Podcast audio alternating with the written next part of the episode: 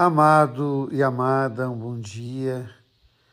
Depois que o povo do Egito esqueceu da sua gratidão para com José, se esqueceu de José, há o sentimento de perseguição e escravidão, e Moisés é salvo das águas.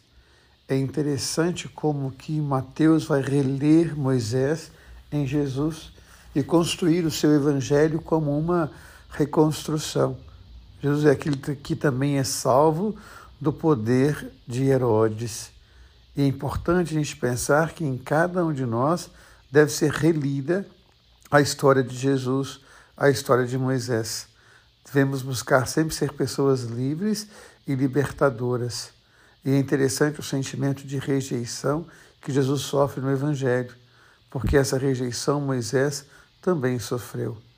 É interessante porque o povo de Israel também sofreu essa rejeição e, mais do que isso, sofreu a humilhação e a escravidão. Por isso, Moisés é um homem que vai se tornando livre e, ao mesmo tempo, libertador. Jesus é um homem livre e libertador. Que nós vamos buscar também essa liberdade, numa profunda intimidade com Deus, na capacidade de tirar as nossas sandálias e experimentar o amor de Deus e deixar que Ele passe através de nós e faça no mundo a sua transformação.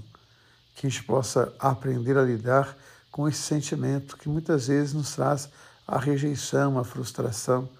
Há alguns dias conversava com um jovem que depois de um tempo de enamoramento sentiu-se rejeitado.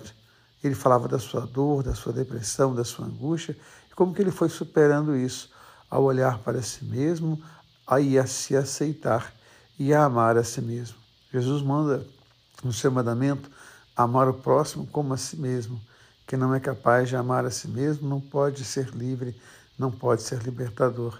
Quem não é capaz de amar a si mesmo também não vai dar conta de lidar com as frustrações da vida, com os sentimentos de rejeição. A gente possa colocar isso hoje então diante de Deus, a nossa vida, a nossa história, pedir a Ele essa capacidade de libertação, de vida nova cada dia, de reler em nós Moisés, de reler em nós o próprio Jesus, porque Deus ama você, Deus ama em você. Amém.